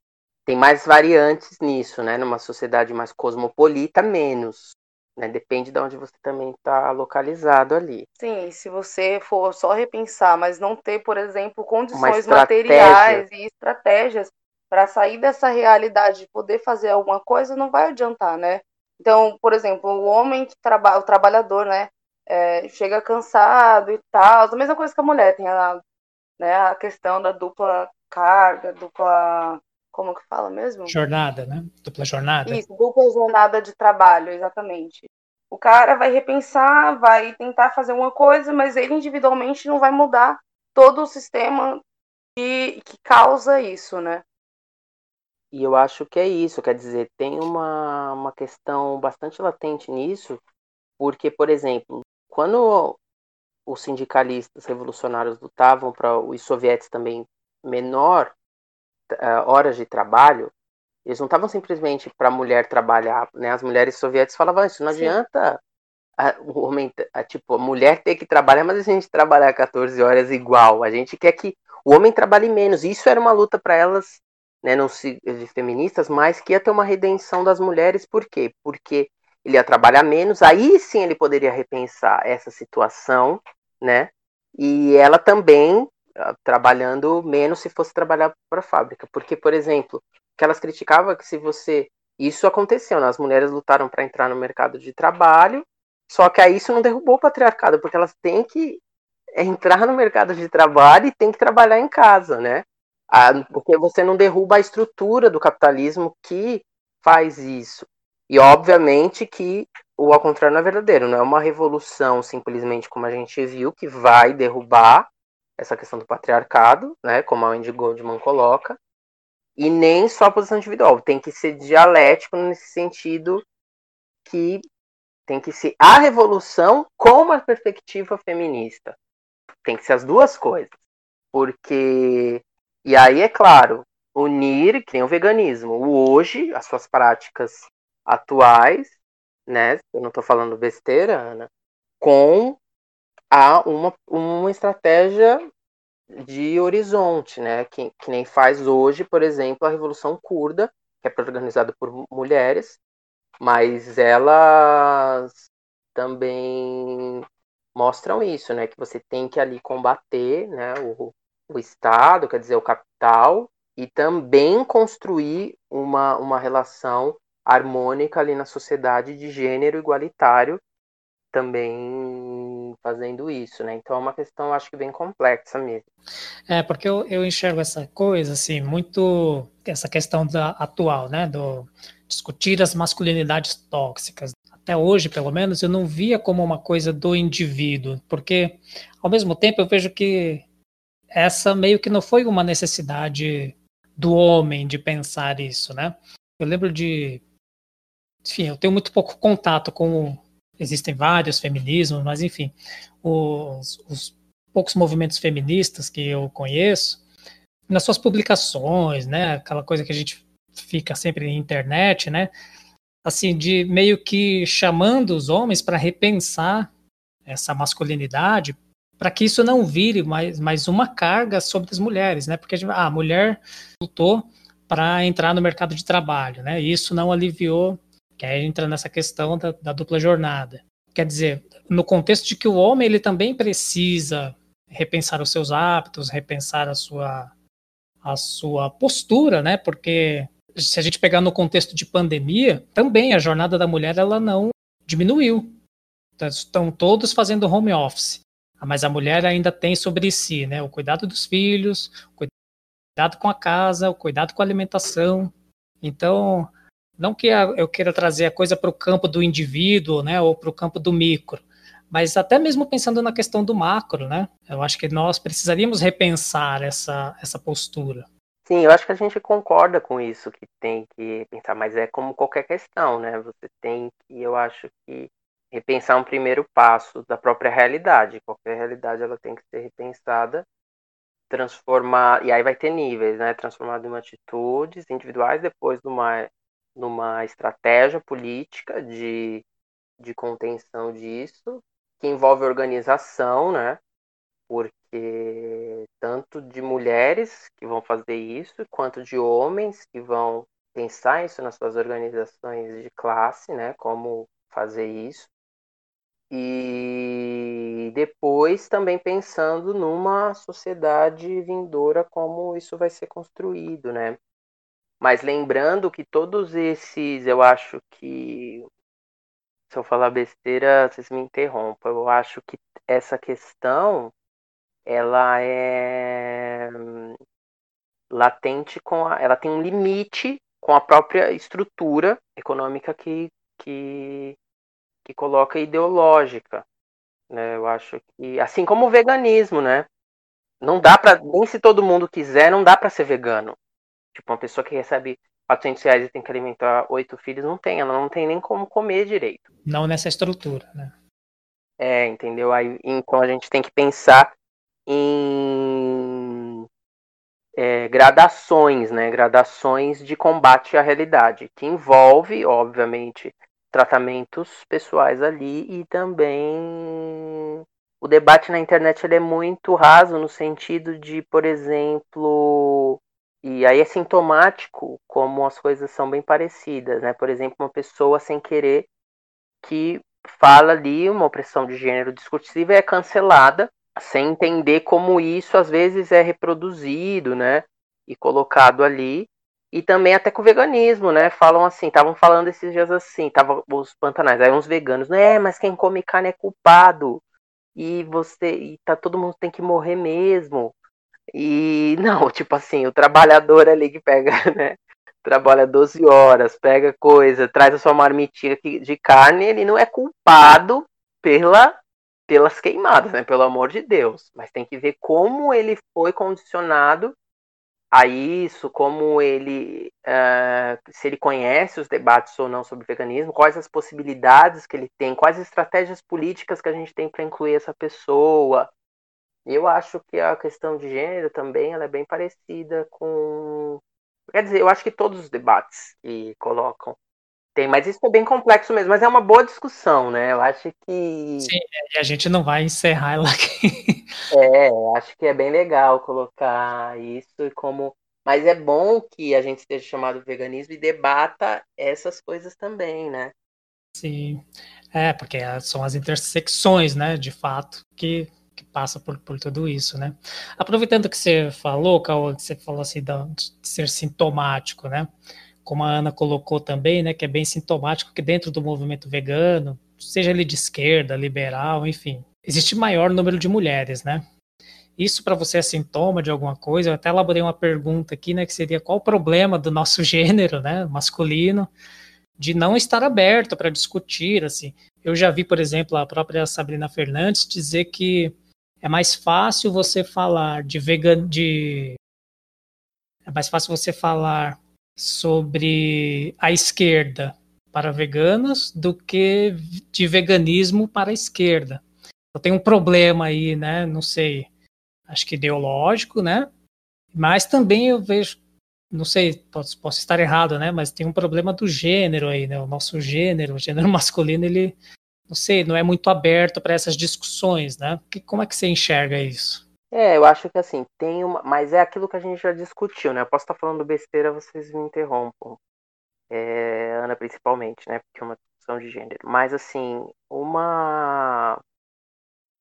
Essa questão, por exemplo, da, da esquerda, né? De fazer assim, um debate muito pautado nessa questão do progresso, quer dizer, de como as pessoas de se chegar a algum lugar, né, por meio do, do progresso ali, desenvolvimento humano, de ficar pautando nessa questão do humano, mas também da questão da narrativa do veganismo, né, porque ele, como a narrativa coloca dessas ONGs, como ele nasceu no seio do liberalismo, numa coisa meio é, hippie, uma questão animal ali, sem fazer essas discussões, então talvez tenha essa resiliência. Quando a gente, a gente teve mais mais sucesso quando a gente mostrou exatamente essa história que era tida por trabalhadores, por feministas, pela esquerda, né, a tradição de Élysée Recli, da Louise Michel, do Marx sobre a questão da natureza, que a Antar fala, né, que a gente rebusca, dos debates é, ecológicos da pós-esquerda, da esquerda, pós-esquerda também, mas da esquerda dentro do Marco 68 que se fortificou também, né, que é onde nasce as propostas ali uh, ecossocialistas e da ecologia social. Quando você coloca essa narrativa, eu acho que essa esquerda ela fica muito mais mais sensível, né, a isso também.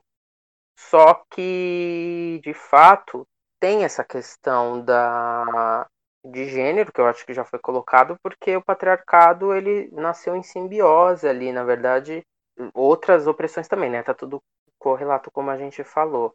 Mas ele tem uma relação com o patriarcado, sim, bastante latente, né? Lá na Antara, a maioria também são mulheres.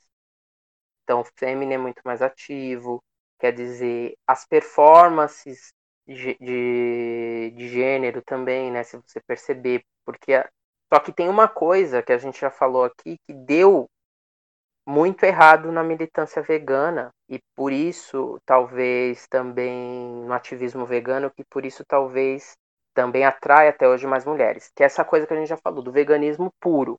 Até gente que era de esquerda quando foi propagar o veganismo tratou de um veganismo puro. Ah, eu só vou falar de animais e essa tem que focar nisso, né? Porque o veganismo é uma questão de animais e não de humano. Então, até gente de esquerda, quando fazia ativismo vegano, por exemplo, só falava da questão animal, sem fazer essa conexão, né? Essas intersecções com os outros movimentos.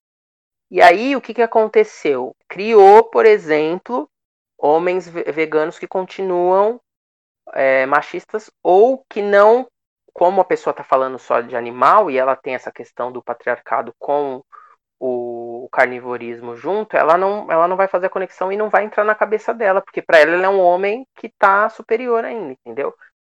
Então eu acho que a questão, por exemplo, eu eu consegui me aproximar bastante há muito tempo, né? Eu sou eu comecei a ser vegetariano aos acho que 18 anos, eu tenho 29, então e vegano há 7 porque eu não tive essa resistência porque eu já estava maciado com o quê? Não foi pela questão vegana, mas eu entrei na esquerda pela relação do punk. Então, a gente já falava sobre isso, assim, de, de masculinidade, entendeu? E que é uma opressão do machismo. Então, as minas punks falava, apontava o dedo pra gente do machismo cotidiano, da relação dos poderes mesmo. Então, eu já estava tudo amaciado com isso. Então a questão vegana era só uma questão, entendeu? Então o ativismo vegano, um certo ativismo vegano, que é esse das ONGs e tal, erra nisso, de falar só com os animais. Mas se a gente colocar a questão animal numa roda e num nó muito maior que a questão da opressão, vai ser muito mais fácil ele fazer essa conexão.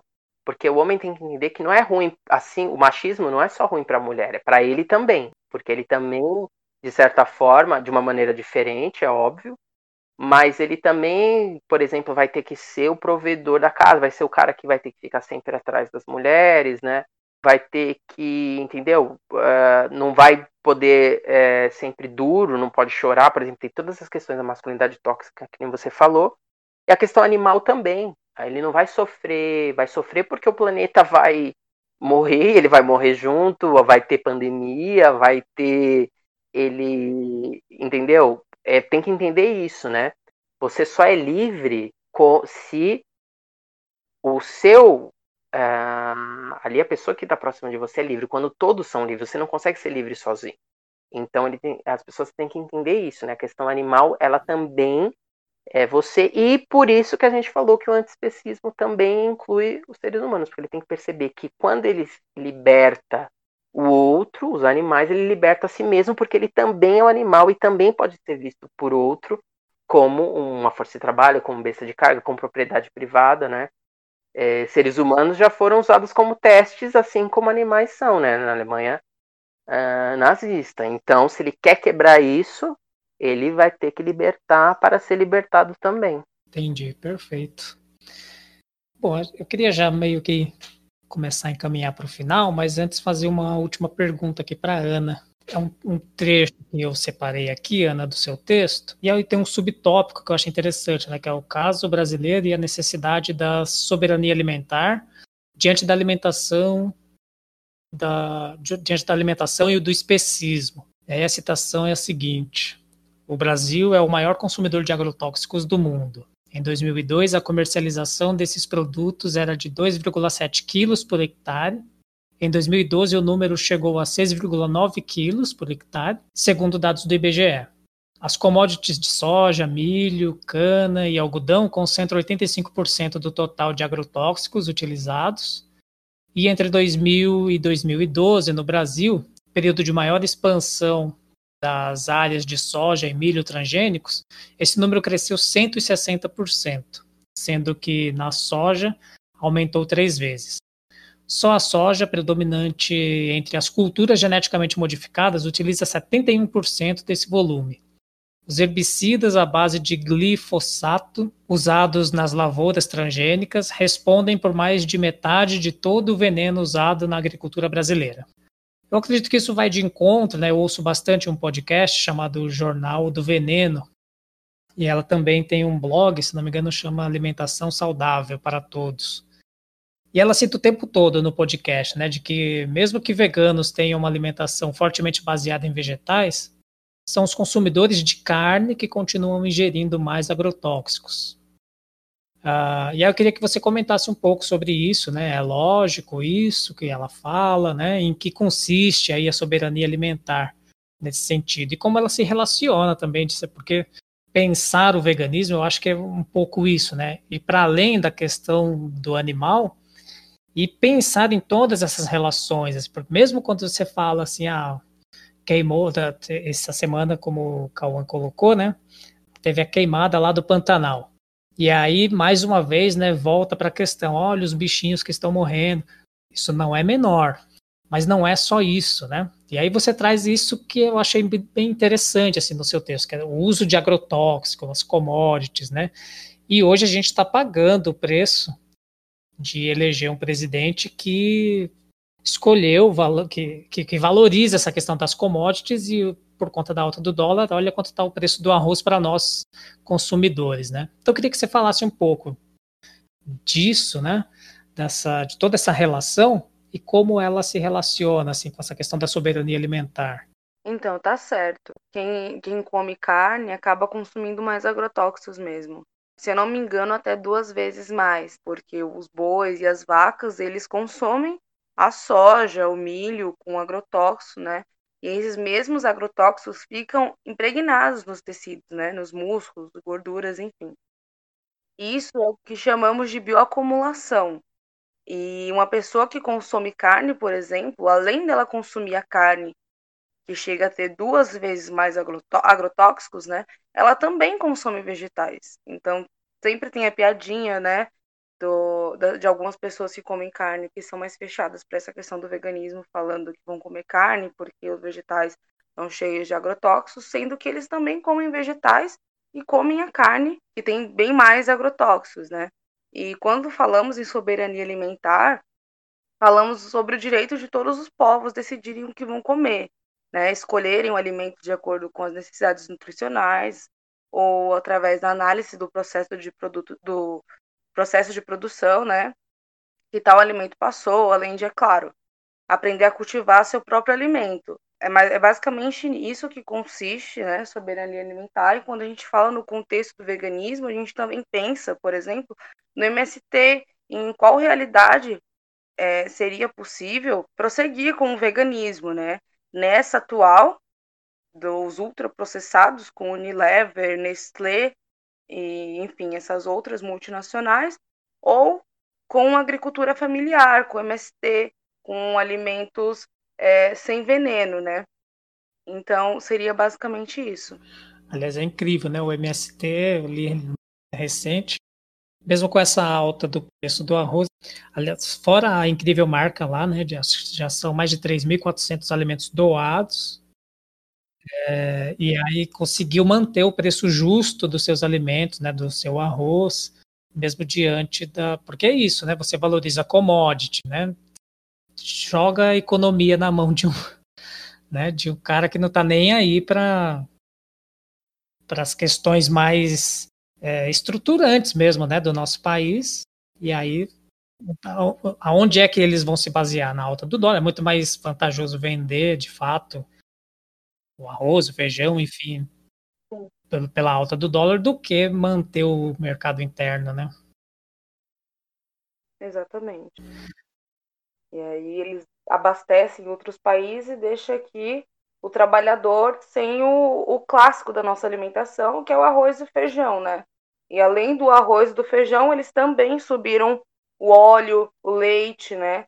E aí o trabalhador, que tam, também tá, entra nesse processo de que a gente chama de alienação, uhum. que foi condicionado a consumir esses produtos, né? Porque tem, são bombardeados sempre com propagandas e acham que esse é o único caminho, a única forma de se alimentar para ter proteína, para conseguir é, se sustentar, né? Ter força, é, como eles chamam mesmo de. Ah, eles... Sustância, Isso, né? sustância, para ter uma sustância. Enfim. Que tem a ver lá com o carnivorismo. Exatamente, também, tem né? tudo a ver. E aí a gente se depara com essa situação, né? O cara que fala que é patriota e que deixa a própria população é, desamparada com, com o básico, com o nosso clássico, na, com o preço lá na altura. Mas isso também prova para os veganos né, liberais que acreditam no capitalismo que não dá para ter um veganismo acessível, né? Que eles falam para todo mundo, que eles falam que defendendo as multinacionais estão defendendo o veganismo para todo mundo. Dependente deles, dessas empresas, porque essas empresas vão aumentar o preço nessas crises e aí, e aí as pessoas vão voltar a comer, né? carne e laticínios, né? Ou quer dizer, a gente não pode ficar dependente de empresas e do capital para comer, né? A soberania alimentar é exatamente você aprender a plantar ou apoiar, ou apoiar o... isso, né? E escolher o que você vai comer de acordo com o processo de produção pelo qual o alimento passou, uhum. ou como eu disse, com as suas necessidades nutricionais, porque por exemplo, o, o que tiver mais barato de arroz no mercado hoje não é um arroz bom, é um arroz que tá todo quebrado, que hum. às vezes vem com bicho. A gente comprou um arroz aqui também todo destruído, né? Enfim, é pobre nutricionalmente e às vezes tem que alimentar uma família inteira e não dá. Certo. Eu vi até um post brincando com essa situação do Cauã, que agora sim a alimentação vegana se tornou elitista, né? Porque com o preço desse do arroz, né? É, agora eles podem falar. Que... Bom, mas também em compensação vários vegetais baixaram, então, né, tem se também as pessoas não, se não fossem condicionadas a consumirem só esses produtos, né, elas seriam outras opções que não é o caso no momento, já que a base da alimentação do trabalhador no Brasil é arroz, feijão e ovo, ou arroz, feijão e a carne mais barata que tiver no açougue. É, porque até uma, uma conhecida nossa falou assim, ai, olha, dá para substituir, sabia que dá para substituir arroz por arroz de, de couve-flor? Aí a gente, sério, que você vai falar isso pra gente? A gente já sabe, né? A gente já faz isso. Exatamente porque a discussão do veganismo real, né? O que a gente faz é a desalienação dessa alimentação alienada que é só uma coisa, só aquela coisa de né, expandir exatamente o reino vegetal, cereais, né? Muito bom. Só para a gente encerrar, Cauaiana, vou fazer uma, um questionamento aqui, mas uma dúvida minha. Vocês, eu, eu acompanhei a entrevista da Ana pelo podcast Vaca Amarela e acompanhei uma sua também pelo podcast Bloco A.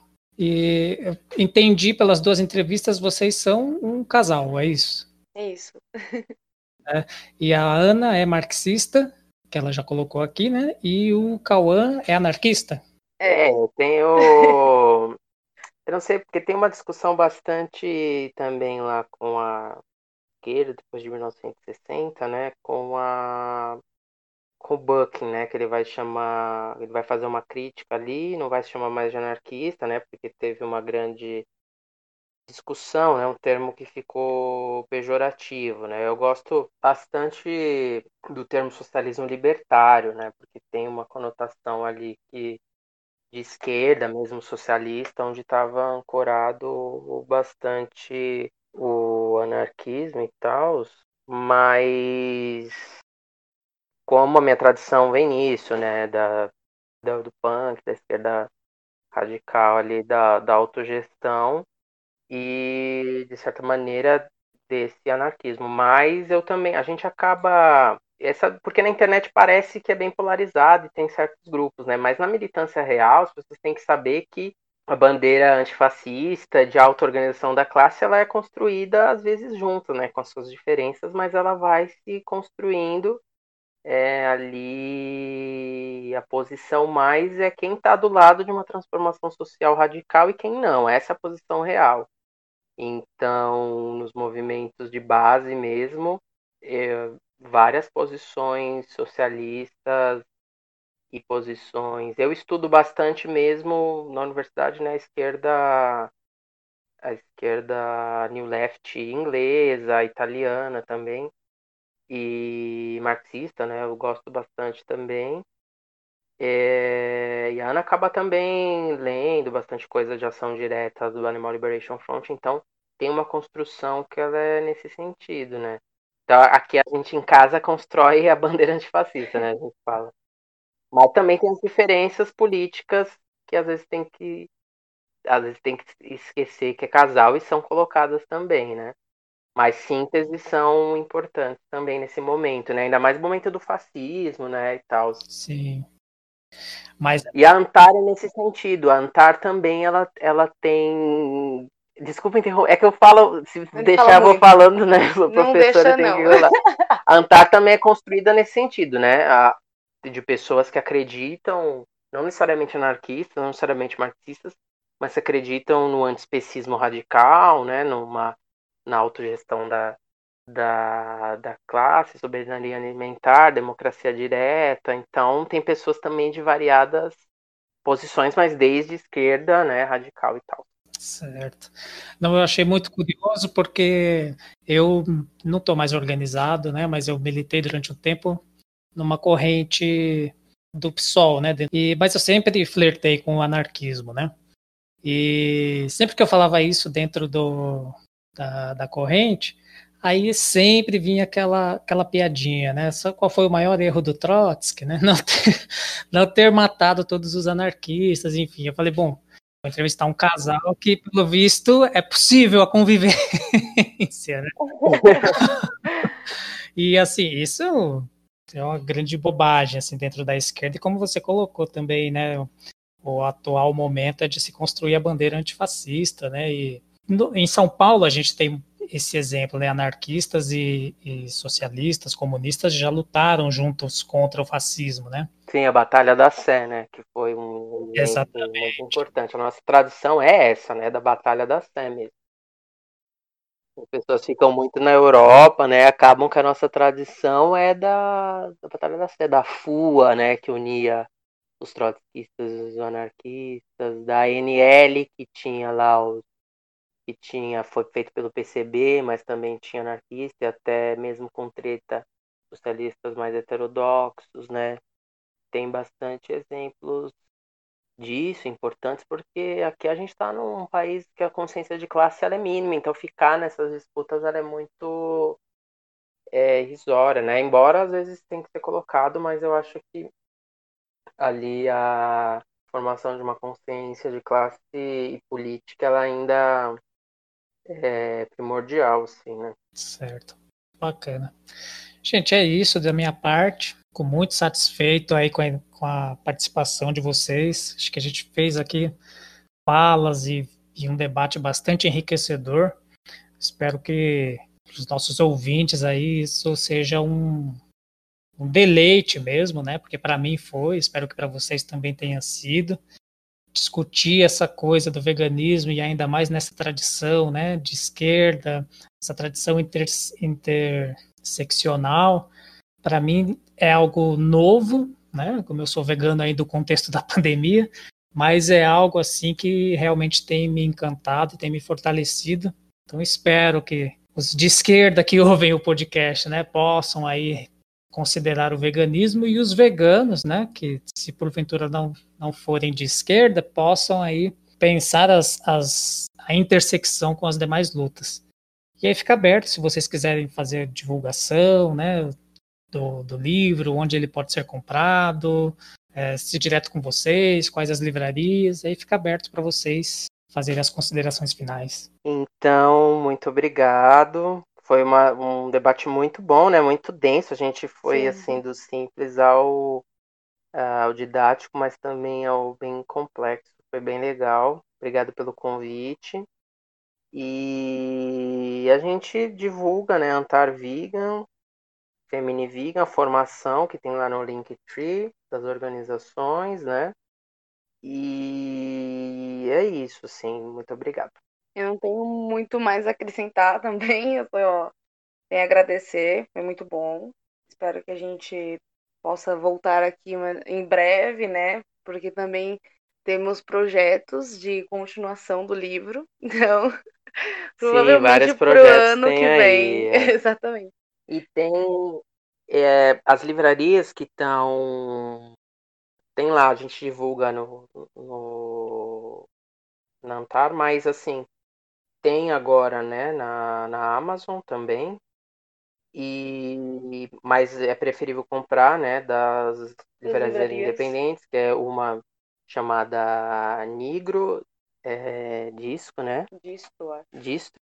Me engano. E a outra que é a Mil.com, que é a loja da Casa Invisível, que é uma ocupação histórica de BH, uma ocupação libertária, né? E histórica, assim, tem 20 anos, é a loja de lá, é para ajudar lá também. E também, assim, a Seven. Seven. Eu não, nem mim que eu não É. É uma loja também clássica, assim, do, do punk, do Stray Edge, né? Que é, que é bastante, bastante coisa, mas tem lá nos links. E é isso. Tá ótimo, então. Eu confesso a você, Calma, que eu cedi a Amazon, porque eu precisava ler. Eu falei, ó, eu preciso ler, e pandemia, tudo isso rolando. Eu falei, vou comprar da Amazon. Mas é um livro que a gente sempre vai acabar. Mas quem não tem, quem não tem dinheiro, a gente Disponibiliza o PDF. disponibiliza o PDF, caso a pessoa não tenha, mas assim, tem que ser sincero também, né? Porque tem muita gente que pediu pra gente, e tava claramente que tinha dinheiro. Mas tudo bem, a gente não elitiza o conhecimento, mas assim, tem um trabalho de, de pensamento. Esse dinheiro dos livros, eles são revertidos para nossas organizações, que a gente está fazendo um trabalho, a gente faz, a gente está fazendo marmitas para pessoas em situações de rua desde o começo da pandemia, então tem que entender que além de ter um trabalho intelectual, também serve para as organizações. Então, se pessoa tiver dinheiro, compre, se não tiver, a gente não elitiza o conhecimento, a gente é, disponibiliza, mas assim, pensando, né, sincero se tem ou não. Certo, tá ótimo. Gente, foi um prazer. Muito obrigado mais uma vez. Com certeza haverá uma próxima aí, porque eu tenho certeza que isso vai ser sempre pauta aqui na Psicosfera. Beleza, qualquer coisa é, pode chamar e também a gente é, traz o contato das pessoas que escreveram, outras pessoas da Antar também. Pode, pode ficar em casa, Tá ótimo. tá bom? Eu vou entrar em contato contigo então, que eu quero entrevistar mais gente ali do, do, do livro. Beleza. Um abraço, gente. Muito obrigado, Cauã. Muito obrigado. Abraço. Obrigada. Beijo. Beijo, boa noite. Valeu.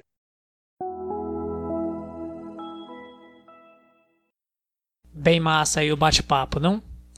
É isso aí, galera. Sem muito a acrescentar, nós vamos direto para nossa pedrada. Mas nós temos a pedrada pra jogar. A bola incendiária vai voar. Fogo nos fascistas, fogo já.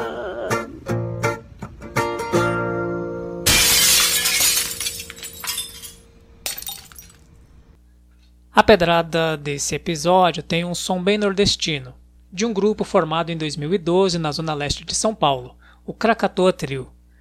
Fazendo releituras e um som bem autoral, o grupo embala vários pontes culturais do estado de São Paulo, como a Casa da Mariquinha em Mogi das Cruzes, a Casa de Cultura Raul Seixas, de Itaquera, e a Galeria Olido, no centro de São Paulo. Para falar com o grupo, tem o zap aqui do Marrom, vocalista do grupo. É o 11 967 13 0051. O trio integra o movimento São Paulo Forró, que, junto com outros artistas, tem como objetivo fomentar e valorizar o fazer artístico dos forrozeiros de São Paulo. Formado por Fábio Pichotti, vozes a bumba, João Júnior, voz e triângulo, Rodrigo Marrom, voz e violão, Jarbas Monteiro, baixo e back vocal, Maurício Sotelo, flauta e Zé Júnior do acordeon, sanfona. O som que vocês vão ouvir foi feito à distância, cada um na sua casa devido à pandemia de Covid-19. Chama-se Back in do Meu Amor. Querem fazer uma intervenção aqui na Psicosfera Vegana? Já sabem. Sigam a gente lá no Instagram, arroba Psicosfera Vegana, ou mande e-mail no psicosferavegana.gmail.com. Ficamos por aqui, um forte abraço e até logo menos